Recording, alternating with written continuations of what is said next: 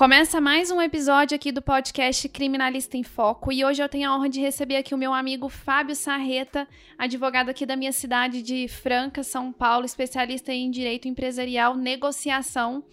Foi alguém que me ajudou muito no começo da advocacia. A gente participou aí junto da comissão do jovem advogado.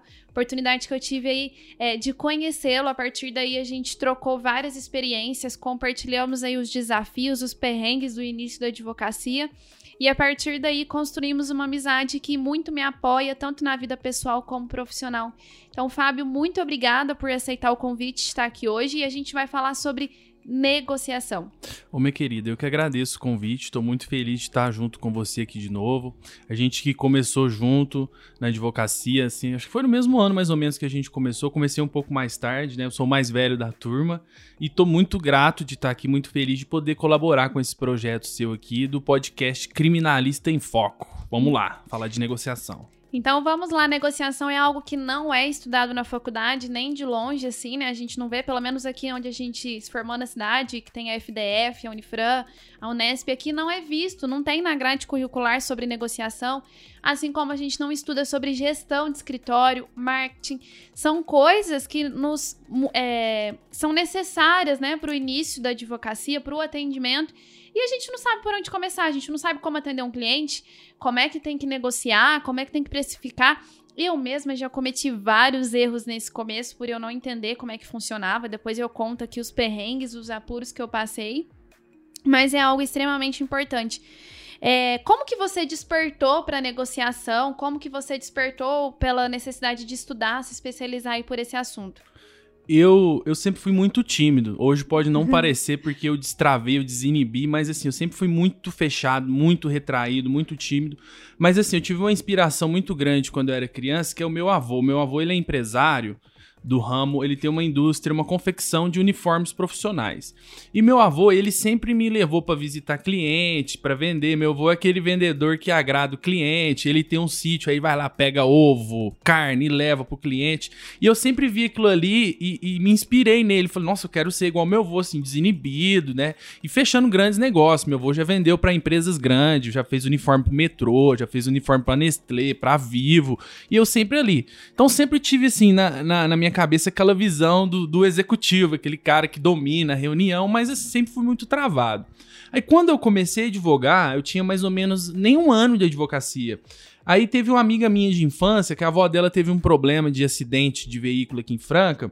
E ela mesmo que entrou com o processo no juizado, mas aí marcaram audiência, tudo, ela não quis ir sozinha e me contratou. Era audiência de conciliação. Aí chegou nessa audiência a advogada do outro lado, malhou o Judas em cima de mim. Acabou comigo, tentou me intimidar porque eu era novo tal. E aí a gente tentou fechar um acordo, eu não consegui desenrolar com ela, não fechou o acordo. Aí suspendeu o processo e ela me ligando. Assim, ela tentou negociar comigo de uma forma totalmente sem técnica e eu mais sem técnica ainda. Aí eu fiquei indignado com isso. Falei, nossa, mas deve ter uma forma de, de lidar com essa situação, porque, igual você falou, a gente não aprende na faculdade. Hoje tem algumas faculdades que têm a matéria de negociação, FGV, o faculdades que têm a raiz mais em faculdades de negócios e hoje tem curso de direito acabou pegando.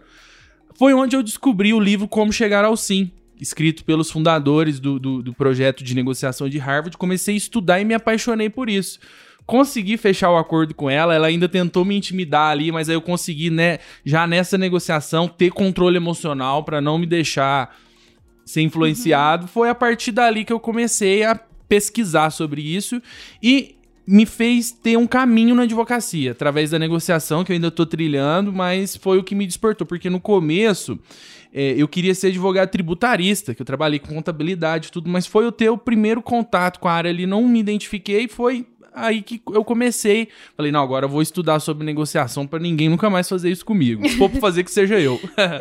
Olha que engraçado, eu nunca tive dom, né, para negociação.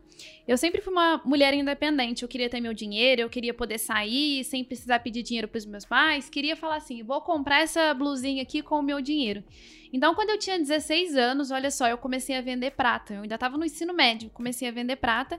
E para mim era ok, porque era só eu abrir o mostruário ali, a pessoa ia gostar da peça, pronto, dinheiro para cá, peça para lá. Aí, em um determinado momento, eu passei para a venda de produtos cosméticos. E aí eu dei uma travada. Porque o cosmético, né, o produto, você tem que explicar ah, esse produto aqui é bom para pele, para pele oleosa, pele seca, e eu tinha essa dificuldade de convencer é, a mulher, o cliente, comprar aquele produto. Então foi quando eu falei, não, não vou vender mais esse produto cosmético, não. Era Mary Kay na época. Falei, não vou vender isso, não, porque eu não consigo explicar. Eu vou continuar vendendo prata mesmo, porque é só eu abrir lá, mostrar, a pessoa escolhe. Então eu não tinha esse dom para negociação, eu tinha vergonha. Sempre fui muito tímida. Tanto que na faculdade eu não levantava a mão nem para fazer perguntas. É, abordar alguém para falar, olha, eu tô vendendo, nunca. Eu me sentia assim constrangida, com dificuldade. Por outro lado, eu queria meu dinheiro, eram as pessoas que vinham até mim, que sabia que eu vendia, pronto. Mas eu ia atrás, eu não, não tinha isso, não tinha muita dificuldade. E se a gente for parar para pensar, a todo momento a gente está negociando, não é só um produto. Você está negociando com seu pai, com a sua mãe, com o seu marido, com a sua esposa, com um amigo, né? A, com, a, com, o marido, por exemplo, assim, hoje a louça é sua, eu vou assistir Netflix. Com a mãe, filha, você tem que limpar a casa. Ah, eu limpo a casa, mas você vai ter que deixar eu em tal festa hoje. Então, a todo momento tem um poder aí de convencimento, uma negociação para você alcançar um objetivo, né? Uhum. Tá nos mínimos detalhes. A gente nasce negociando o tempo todo. E, e com relação à negociação na advocacia, né? O que, que uhum. você tem aí para para falar sobre esse assunto. Como é que funciona a negociação no ramo da advocacia? Bom, a primeira coisa é aquilo que você já comentou. A gente não aprende isso é, na grade curricular da faculdade. E, e, assim, não é uma coisa que o advogado costuma buscar. Na a, a negociação, a gente negocia para duas coisas: para fechar negócios, então aqui já entra toda a parte de negociação com o cliente, negociação de contratos de prestação de serviço advocatício. E a negociação, ela é uma forma de resolução de conflitos. Por quê? A, me, a, gente conhece a mediação e a conciliação. A mediação e a conciliação nada mais são do que formas de negociação.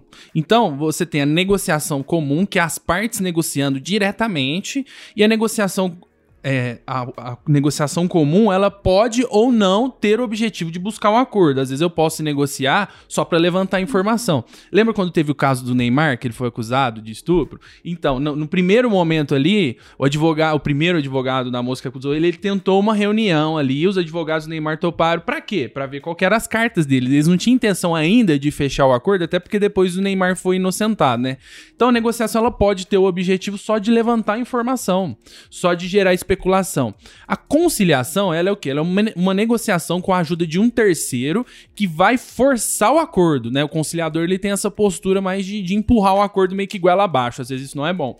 E a mediação, ela é uma negociação com um terceiro que pode ter o objetivo ou não de fechar o acordo, mas a mediação, o foco dela é restaurar a comunicação, quando já tem um desgaste grande e depois dessa negociação as partes vão continuar tendo relacionamento, Aí usa mediação. Então, em ambos os casos, você aplica as mesmas técnicas, com a diferença que que tem um terceiro no meio com uma postura diferente. Então, é o que chama de hoje em dia de métodos alternativos de resolução de conflitos: mediação, conciliação, arbitragem e a negociação, é o que chama de justiça multiportas. Então, hoje, com a demanda grande de processos judiciais que tem no judiciário, eu entendo que o judiciário é um sistema que já colapsou porque hoje você tem milhões de processos, né? Não tem é, é, funcionários para suprir essa demanda, juiz. Então, o advogado ele precisa é, gerar um resultado efetivo e rápido para o cliente, porque não dá para você ficar esperando cinco anos para resolver um problema. Às vezes a pessoa não tem nem psicológico. Então, a negociação ela serve como uma metodologia de você resolver casos, é claro, não todos, tem casos que não, não, não, uhum. não cabe o acordo. Mas você tentar resolver de uma forma rápida e que seja satisfatório para ambos os lados. Então tem esses dois caminhos: o caminho de fechar contratos e o caminho de resolução de conflitos. Perfeito. E puxando aqui para a área criminal, por exemplo, a gente tem também negociação fora ali do cliente. A gente tem a negociação com o cliente para você fechar o contrato, mas dentro da própria área criminal também tem negociação. Por exemplo, delação premiada, alguém vai lá, delata, acusa alguém né, da prática de um crime e em troca ele é beneficiado. Tudo é uma negociação. O que, que ele vai ser beneficiado com isso? A gente tem agora o acordo de não persecução penal que foi inserido com o pacote anticrime. O agente vai lá, confessa e em troca ele tem outras condições. Apesar de eu, de eu enxergar aí o acordo de não persecução penal como um contrato de adesão, né? Porque ele é. não tem escolha, ele é. confessa. É. Mas você tem a possibilidade de negociar as condições que ele vai ter que cumprir dentro do, daquele processo para ele ser beneficiado, né? Tem a transação penal, tem diversos institutos. Já vi casos também, é, por exemplo, uma calúnia, uma difamação, que você faz uma negociação ali para reparar o dano, pagar uma indenização, para deixar de entrar com a ação penal privada. Então, a todo momento a gente está negociando. Tem, uma, né? tem um tipo de conciliação no criminal, você pode explicar melhor, que eu já vi que é quando tipo, tem um acidente, alguma um coisa. necrim. É, e vai lá também, tenta uma conciliação ali para ter uma reparação e não ter é, representação criminal que, que, que, eu enxergo disso? Eu vejo uma tendência do direito como um todo indo pro, pro estilo americano, vamos dizer assim, aquele estilo que a gente vê nas séries, de tudo faz acordo, até no criminal. Ah, e mesmo no direito público, que o direito penal já está indo para esse lado. O direito administrativo, hoje em dia, você tem acordo de leniência, né, para colaborar com autoridades em fiscalização e tudo, em troca de uma redução de pena. É uma negociação também. Até no direito tributário, que até pouco tempo atrás era impossível de ter negociação, hoje já tem transação em matéria tributária, que é mais ou menos um termo de adesão, mas você dá ali para discutir uma coisa ou outra.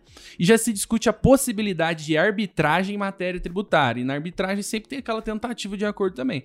Então a gente nota essa tendência de o direito como um todo caminhar para um lado menos litigioso, porque assim, chegou num momento que não tem como mais a gente terceirizar para um terceiro. Né? Na área empresarial a gente discute muito isso. Não vamos deixar para um juiz que não tem conhecimento específico definir. Então, no empresarial hoje é muito forte a arbitragem, a mediação, para assim, a gente vê algumas decisões que dá vontade de chorar às vezes. Uhum. Então, não vale a pena correr um risco num processo de milhões de vir uma decisão ali totalmente equivocada. Então, é melhor, ó, vamos pôr arbitragem, que ali é um cara especialista, vamos tentar uma mediação para resolver isso rápido. Então, eu vejo isso como uma tendência.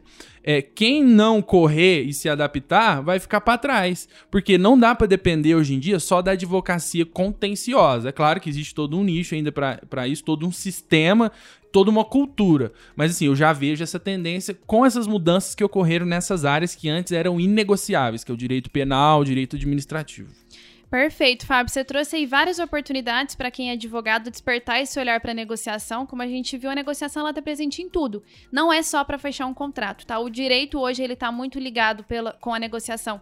Falo isso pelo volume do judiciário e até para você conseguir resolver demandas, né? Que às vezes demorariam um, dois, três, cinco anos, você conseguir resolver aí de forma mais rápida. Então tá aí uma grande oportunidade para os colegas advogados. Por outro lado, Fábio, quais desafios que você encara aí na negociação que o advogado vai enfrentar ou poderia enfrentar? Bom, o primeiro é essa falta de consciência de que isso é importante que eu te falei, né? É buscar aprender por conta própria e buscar aprender nos detalhes da vida pessoal, igual você disse. A gente negocia o tempo todo de forma inconsciente, às vezes, e com a gente mesmo. Quando você estabelece uma meta, você está fechando um acordo com você mesmo. Não, eu vou fazer isso em troca de um benefício futuro. Agora, uma questão que eu vejo que atrapalha muito é, eu sei que muita gente não vai concordar com o que eu vou falar, mas você acha que vai me entender. O advogado, ele tem a fama na sociedade de ser meio metido, de uhum. ter nariz em pé, de ser um profissional com o ego inflado. E de fato, a gente encontra muitos profissionais assim, que eu, eu te contei essa história de como eu despertei para negociação. Advogado super nariz em pé. É, então, isso é um desafio na negociação, porque na negociação você tem que ser empático, você não pode deixar o ego te dominar. O ego é a pior armadilha para uma boa negociação. Então, o que, que acontece? Que eu já vi isso acontecer. O advogado vai lá, faz aquela inicial maravilhosa, várias teses, o cara gastou tinta mesmo, fez o um negócio bonito. Aí marca-se uma audiência de conciliação. O cara ele não quer ceder em nada, porque, nossa, eu trabalhei para isso, eu fiz uma inicial, eu estudei, tipo assim, fica com o peito cheio, com, vamos dizer assim, um orgulho intelectual. Então isso atrapalha muito. Porque às vezes você tá certo, você tem razão, o direito é seu, mas tem um fator que a gente tem que considerar que é o quê? Que é o tempo que o processo vai demorar, né? O risco de ganhar e não levar. Pode ganhar um processo civil trabalhista e na hora de executar não ter nada. Então tem tudo isso. Então eu vejo assim que muitos advogados não estão preparados para ter um diálogo nesse nível. É uma cultura que a gente mudar. Por quê? Na faculdade a gente aprende uma postura litigiosa, ou seja, uma postura competitiva. Só que o que? Na negociação tem esse lado também. A gente pode ser competitivo. Tem horas que você ser colaborativo, você ser empático não funciona. Aí você tem que partir para uma postura mais agressiva, eu diria assim, mais firme, né? Dependendo de quem você está negociando. Então, o campo é amplo, basta a pessoa buscar e uma coisa que é importante que a gente chegou a discutir isso essa semana, é desenvolver o seu próprio estilo, seu próprio método. Tem vários métodos, método Harvard, várias faculdades trabalham nos Estados Unidos, tem o seu método, é, autores do Brasil têm o seu método, mas o interessante é você pegar um pouquinho de cada um e colocar a sua personalidade, né? Tem gente que não vai conseguir ser tão competitivo, ser tão agressivo, ao passo que vai ter gente que já tem essa postura tradicionalmente, não vai conseguir ser tão colaborativo, não vai ter uma postura de mediador, vamos dizer assim. Então é questão de saber se colocar.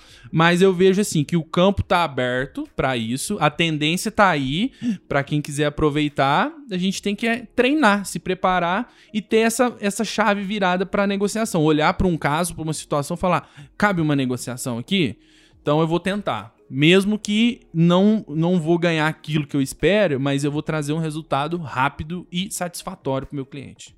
Perfeito. Não é fácil negociação. Tanto que quando eu comecei na advocacia, eu nem despertei o interesse para isso. Muito menos de que eu teria que negociar no processo. Achei que eu teria que me sujeitar às condições que foram impostas aí. Vou falar do âmbito penal.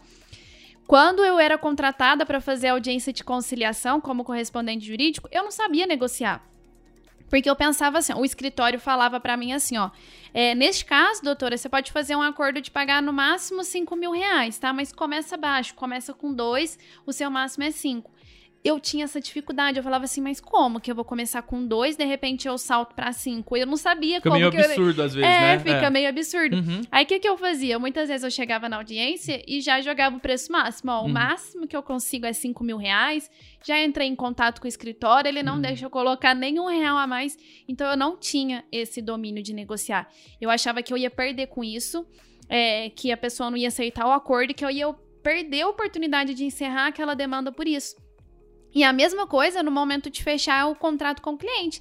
Eu achava que eu tinha que jogar um valor baixo, porque senão o cliente não ia pagar, ou então ele ia pedir um desconto. Eu, nossa, não tinha nenhuma técnica, e só depois de cometer vários erros, de perder contratos, é que eu fui começar também a despertar esse olhar para negociação. E já puxando um gancho para esse assunto, Fábio, quais fatores você encara aí que influencia num resultado positivo na negociação? Eu acho que são três: é informação, tempo e poder. Informação. A negociação, ela é um processo de comunicação também, é um processo de comunicação bilateral que visa a tomada de decisões em conjunto, criar consenso. Então, a primeira, o insumo de toda comunicação é a informação. Por exemplo, você vai dar uma palestra, provavelmente a primeira pergunta que você faz é qual é o público? Para quem que eu vou falar? Então, a, a negociação é a mesma coisa. Você tem que ter o máximo de informação possível sobre a outra parte, sobre as pretensões dela. Senão, como que você vai fazer uma proposta que faz sentido? Como que você vai definir a sua abordagem? Como que você vai ser empático se você não sabe o que é importante pro outro? Então, tentar entender quem é o outro, que, que o outro espera dessa negociação, o que, que ele quer, quais necessidades você consegue atender? E como você vai argumentar da melhor forma, de forma que você não convença, porque o convencimento ele é racional, que você use da persuasão, ou seja, que a pessoa decida aquilo ali pelas próprias razões dela e você vai com jeitinho ali intermediando. Então, informação. O tempo, que nem quando a gente fala de processo, principalmente, eu costumo trabalhar em negociação assim de processo a questão do tempo. Por quê? Processo, se ele for correr, a gente sabe que pode demorar 3, 5 anos, 10 anos, 20 anos. Tinha um processo de dia no STF que é da, da época da família real. Né? então, o, o tempo é um fator que influencia, porque se você tiver urgência em fechar um acordo ou fechar um negócio, você tende a fazer concessão.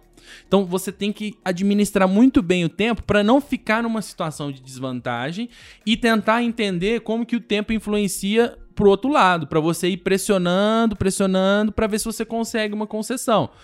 É uma arte fazer isso, não é do dia para noite você consegue. E outra, muita coisa, seja de informação e de tempo, é, a gente pega é, na suposição mesmo. Às vezes você não tem é, informações sobre a outra parte. Às vezes a outra parte, por exemplo, não é de ficar postando na rede social. Então não tem como você pegar ali. Você tem que ir para a mesa de negociação e o terceiro fator é o poder. O que é o poder? É a capacidade que você tem de fazer as coisas acontecer do seu jeito ou não ser atingido por uma situação desfavorável. Então, o que, o que, que traz um poder de negociação? O que, que dá poder de negociação?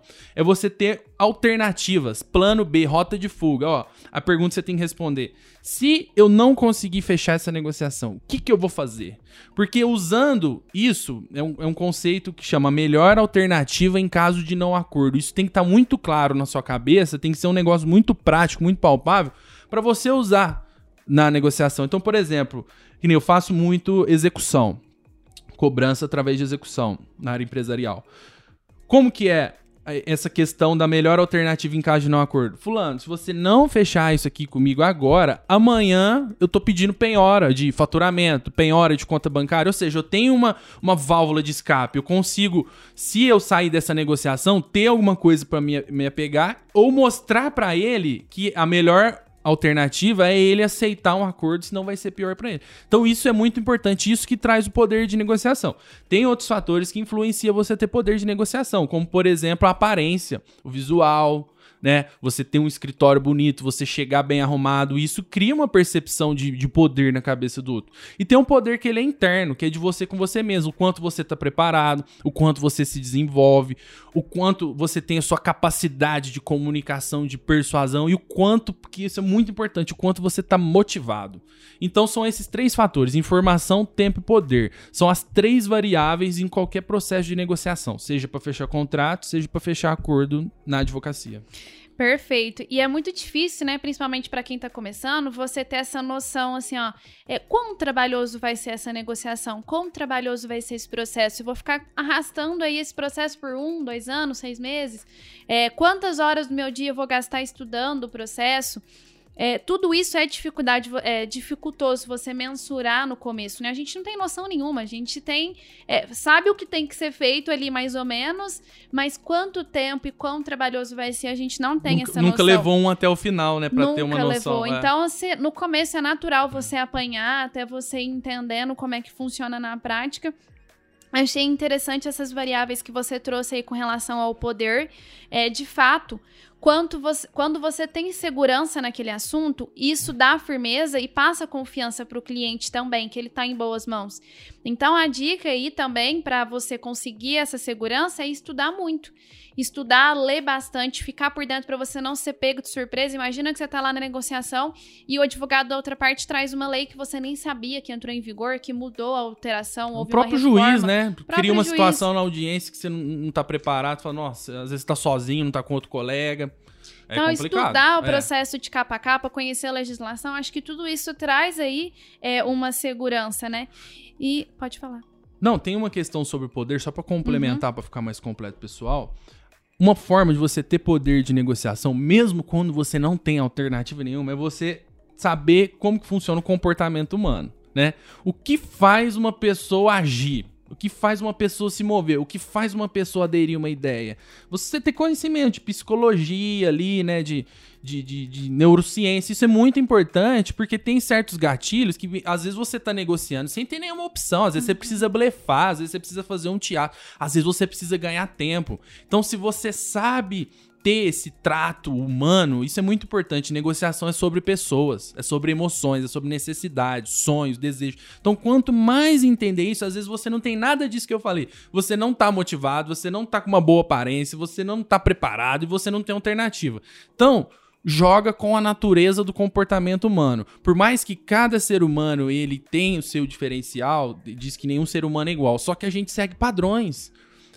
Uns mais, outros menos, né? Igual essa semana, eu gravei um, um, semana passada, eu gravei um stories falando do gatilho da similaridade, né? O quanto a gente busca pessoas ou situações que se parecem com a gente. Né? Por exemplo, a gente buscou a comissão da jovem advocacia, porque tava todo mundo ali naquele comecinho, não sabia como que era, não sabia como que ia ser, é, uns com umas ideias mais inovadoras igual a gente, outros mais conservadores, mas todo mundo ali lutando por um ideal, que era o quê?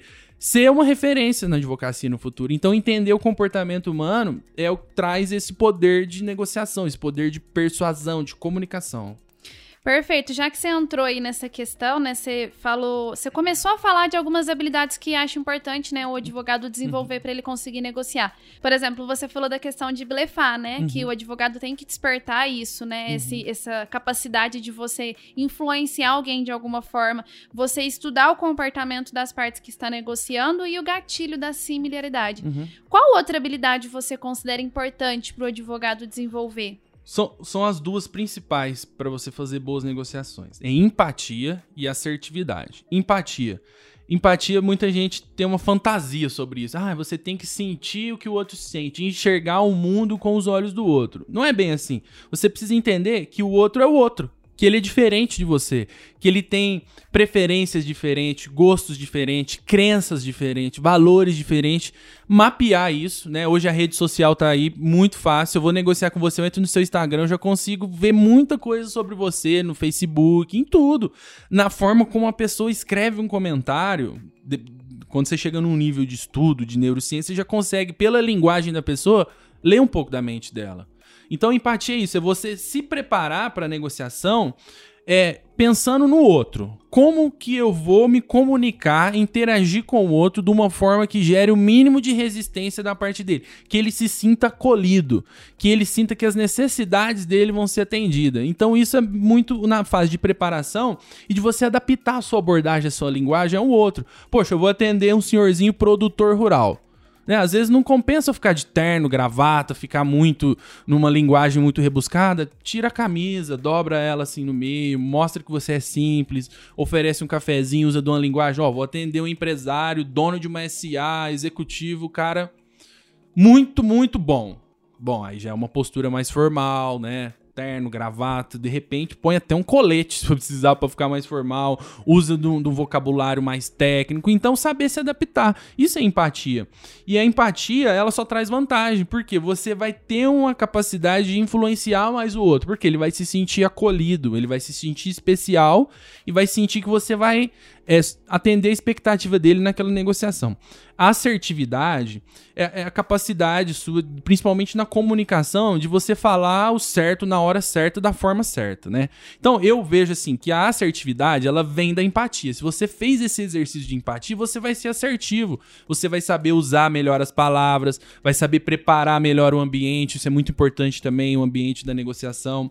É, você vai saber uma técnica que no, no, livro lá de Como Chegar ao Cine ensina, separar as pessoas dos problemas, né? Não entrar em provocação, não entrar em intimidação, porque tem gente que não tem muita técnica, então vai tentar levar as coisas para esse lado. Você não pode jogar esse jogo, você tem que ser profissional, tem que ser técnico. Então, assertividade é isso, é falar o que é certo na hora certa, ter presença de espírito, sabe? Negociação é muito de feeling, a gente discutiu isso também, né? Uhum. Muito de feeling. Existe ciência, existe teoria, mas é muito de sensibilidade. Perfeito. É, gostei dessa questão que você falou do Facebook, de procurar. Eu mesma, quando o cliente me procura a primeira vez, a primeira coisa que eu faço é abrir a foto do WhatsApp. Eu também. Para mim ver com quem eu tô conversando, é uma pessoa nova, uma pessoa mais velha, é um idoso, é uma mulher, para mim já começar a conectar com essa pessoa de alguma forma. É, achei legal o que você falou da vestimenta também, saber a, a roupa certa para usar no momento certo, porque tudo isso faz diferença. Olha que engraçado, né? Por exemplo, quando eu vou frequentar estabelecimentos prisionais, eu gosto de ir bem vestida, eu gosto de colocar um salto, porque lá é um ambiente que não são todas as pessoas privadas de liberdade que têm a oportunidade de ter um advogado particular. Muitos vão para a defensoria pública. Então, quando chega o seu advogado lá, bem vestido, com um terno e uma gravata, advogada com um salto, bem vestida, eles se sentem importantes e adora falar: "Olha, minha advogada chegou aqui para me atender", entendeu? É uma percepção de valor, né? É uma percepção de valor. Então, é isso, você sentir, né, ter o feeling de saber como você vai se vestir, como você vai se comportar em determinado atendimento, em determinada circunstância. Achei muito legal isso que você trouxe aqui. É, a gente já conversou em outras oportunidades sobre isso, né? Em negociação, cada um tem a sua forma de se preparar. Depois eu até quero compartilhar qual que é a forma que eu utilizo aqui no escritório. Mas você, que é um estudioso do assunto, que vem aí se especializando cada vez mais em negociação, Fábio, o que, que você se considera essencial para o advogado se preparar para uma negociação? Bom, a primeira coisa é saber o que você quer de uma negociação, né? Qual o objeto? O que, que eu estou negociando? É um contrato de prestação de serviço? É um acordo dentro de um processo? É um acordo trabalhista? É um contrato de compra e venda? Eu gosto de primeiro pensar nisso, ó.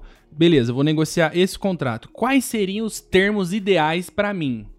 Né? Primeiro pensar em mim, de, antes de fazer o exercício de empatia. Ó, eu quero isso, eu quero chegar num preço tanto, condições tanto. Sempre lembrando que é 50% preço, 50% condições. A gente às vezes se apega muito a preço e esquece que a negociação tem várias variáveis que você pode usar para fazer concessões e trocas inteligentes em troca daquilo que você precisa. Então eu tento enumerar quais os pontos importantes para mim né? Qual seria o, o, o cenário ideal para mim. Aí depois eu começo a fazer esse exercício de empatia. Quem é o outro? Aí eu entro no Facebook, eu ponho o nome da pessoa no Essage, eu ponho o nome da pessoa no Google, eu tento. Se eu vejo que tem alguém que é amigo em comum e eu às vezes tento ter a liberdade de perguntar. Eu já fiz isso muito com advogado. Eu ligo para pro Chiachiri, nosso amigo, por exemplo, uhum. conhece todo mundo. Fala, e esse cara aqui? Como que ele é? Como que funciona? Como que ele pensa? Né? Ele é bom de negócio? Aí, não, ó, esse aqui você pode ir dessa forma. Eu gosto de fazer isso porque eu gosto de chegar bem preparado. Então faça exercício de empatia. Quem é o outro? Né? Como que ele se comunica? Qual, quais são os possíveis valores que ele acredita? Né? E vou, e vou, vou respondendo um questionário que eu tenho ali, pensando no outro. Principalmente focado o quê? Qual o desejo dele? Qual necessidade? Qual o interesse dele nessa negociação para mim adaptar a minha abordagem? Feito isso, faço toda essa pesquisa, aí eu já começo a planejar essa questão da abordagem. Se eu vou ter uma abordagem mais de colaboração, se eu vou ter uma abordagem mais competitiva ou se eu vou seguir um caminho do meio, que seria uma postura mais de conciliador, meio ali em cima do muro forçando um acordo, né? Então, como que você define isso? É, eu analiso duas coisas. O resultado, o resultado ele é importante? De 0 a 10, quanto ele é importante? E o relacionamento, por quê? Pode ter casos que você vai fechar um acordo e vai continuar tendo um relacionamento. Por exemplo, com um cliente. Você está fechando um acordo para continuar um relacionamento. Agora, às vezes, num acordo de acidente de trânsito, você vai fechar um acordo ali e nunca mais vai ver a pessoa. Então, quando o relacionamento não é tão importante, mas o resultado é, você pode partir para uma abordagem um pouco mais competitiva. Agora, quando você precisa criar um laço com a pessoa, que vai ser um contrato é, que nem eu faço muito contrato de compra e venda, de sociedade, de cessão de cotas, né? Pessoas virando sócias, pode ser um relacionamento para a vida inteira. Não compensa você se desgastar na negociação, porque depois já começa o relacionamento errado. Então eu defino essa abordagem. Você mais competitivo ou mais colaborativo? Eu gosto de de mesclar, porque tem hora que não funciona você ser muito colaborativo, às vezes a pessoa não quer colaborar. Então você tem que puxar para um lado mais agressivo, ser um pouco mais duro, mudar um pouco a postura e trazer a pessoa do seu lado. Então eu faço isso e assim, eu não sou muito de ficar planejando muito, não. Eu faço, depois que eu faço tudo isso, eu, eu gosto de fazer uma coisa que chama mentalização. Eu fico tentando imaginar como vai ser essa negociação. Uma, eu, eu, aprendi isso vendo a história do Muhammad Ali, que ele é boxeador, que ele fazia isso. Ele ficava imaginando como seria a luta, como ele ia encaixar um soco, como ele ia encaixar o golpe. Porque eu faço isso porque eu saio dessa parte da estratégia e vou para a parte da tática, que a tática já é o quê? Como que eu vou executar tudo isso na, na hora ali. Então eu já começo a pensar como eu vou me vestir, como que eu vou argumentar os pontos que eu acho importante, co co como que eu vou contornar as possíveis resistências, as possíveis objeções. Às vezes eu coloco no papel quando é algo mais complexo, mas quando é uma negociação que tem pouca variável, tipo acordo trabalhista, é preço forma de pagamento, não tem muita conversa. Então, assim, eu nem, nem anoto muito, não. Eu, eu deixo na cabeça, só, só faço ali uma anotação de, de margem, igual você falou. Ah, você pode chegar a 5 mil, mas começa oferecendo 3, né? Eu também faço isso sempre, porque você nunca vai entregar de cara. Ah, o meu limite é 5 mil. Fala, não, é 5 mil. De cara, não, você eu joga dois. Isso. Não, você vai devagarzinho, né? Então é basicamente isso, assim, não tem muito segredo. Eu, eu gosto de usar muito essa mentalização. Porque, assim, é claro, nunca acontece do jeito que você imagina. Pois é. Mas às vezes é, você por ter pensado tanto, por ter feito tanto esse exercício de planejamento, é o que te dá a base para você improvisar quando sai uma situação que você não estava esperando. É verdade. Eu não tinha noção nenhuma de negociação, eu não sabia dessas estratégias que você está dizendo aqui agora. E eu aprendi, na verdade, assim, né? Aprendi do meu jeito, porque eu nunca estudei e parei para me especializar nessa área de negociação. Mas a partir do momento que eu percebi que eu não estava fechando contratos, eu falei, alguma coisa tem de errado nisso. E eu sempre fui muito ansiosa. Então, o cliente chegava no escritório, eu falava assim: olha, eu olhei o processo, agora eu tô tá na fase das alegações finais e eu cobro tanto para fazer as alegações finais. Eu, claro que eu assustava o cliente, ele nunca me viu na vida. Eu chego falando alegações finais, ele vai falar: oi? O que, que é alegações finais? É, eu falo do valor, ele vai entender menos ainda. Então, a partir aí da minha prática, eu comecei a adotar algumas estratégias e tem a ver, agora depois da, da parte técnica do Fábio, né? Tem a ver. Uhum. Primeiro, eu conheço quem é o cliente, eu olho a foto do WhatsApp, chegou aqui, igual recentemente eu atendi uma pessoa que estava grávida, comecei a puxar assunto sobre a gravidez, como ela estava se sentindo, quando ela ia ganhar, o nome. Comecei a criar uma conexão, uma sintonia. Depois disso, eu fui falar sobre o objeto, o que, que a gente estava discutindo, por exemplo, ah, é um processo de execução penal, eu vou fazer tal pedido. Aí, a partir daí, a gente entra no momento que, que tecnicamente falando, seria a ancoragem, que é o momento que eu vou falar de leis, jurisprudência, súmulas, eu vou mostrar minha autoridade no assunto. É, eu costumo falar sobre o meu Instagram, sobre as aulas, os meus cursos, as minhas experiências, artigos. Vou construindo a minha autoridade para depois eu falar o valor dos meus honorários e por fim, eu deixo muito bem claro, definido qual que é o caminho que vai ser percorrido, né? Vou fazer isso, isso, isso e isso, e esse valor engloba toda essa atuação. Então, eu acho que mais ou menos seguindo essa linha de raciocínio, tende aí a ter uma negociação favorável no contrato de honorários. É, já caminhando aqui para o final, foi um bate-papo muito gostoso, né, sobre negociação. O Fábio, como sempre, aí, muito gentil, muito solícito e com propriedade sobre o assunto, trazendo informações relevantes para quem o acompanha. É, Fábio, qual mensagem você gostaria de deixar aí para quem está ouvindo esse podcast com relação à negociação? Bom, a mensagem que eu deixo é para os advogados que estão ouvindo a gente, vamos abrir a cabeça para isso, que existe todo um campo de possibilidades pra, de atuação.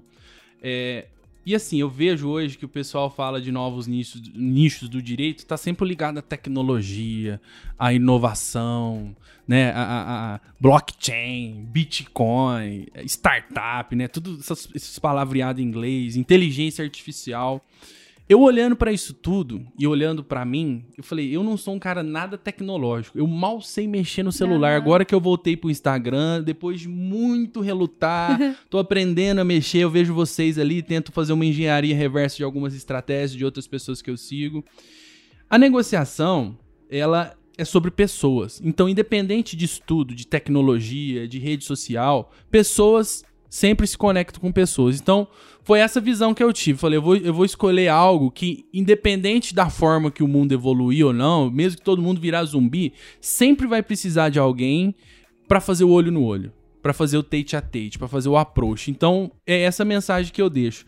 Se você não se identifica com tecnologia, não se identifica com nada dessas coisas novas do direito, parte para esse lado mais humano, negociação, mediação, conciliação. Por quê? É questão de tempo para essas coisas explodir.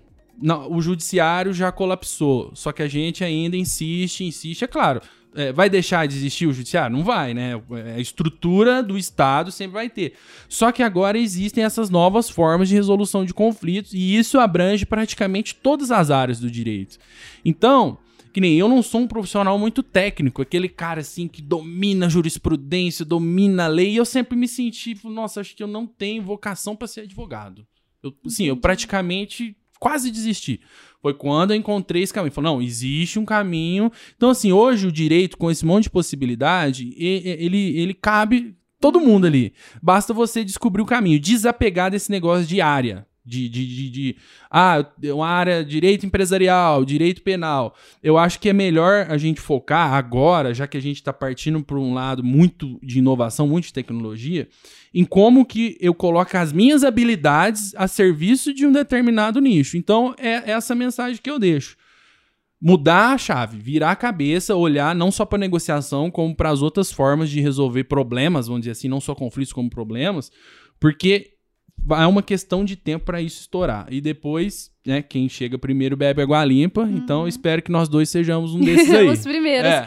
Assim como a questão do marketing era do zero e a gente começou a migrar para essa área e fomos, é. fomos um dos pioneiros Foi. aqui na cidade. Foi. Fica aí também a sugestão para negociação. Fábio, muito obrigada mais uma vez pelas palavras, por contribuir aqui com os ouvintes do podcast Criminalista em Foco. Vou deixar aqui o Instagram dele na descrição desse episódio. Vale a pena vocês acompanharem. Diariamente ele posta conteúdos, vídeos. Então, se você quer começar a se especializar, estudar em negociação, recomendo seguir o seu perfil. É isso. Vejo vocês no próximo episódio.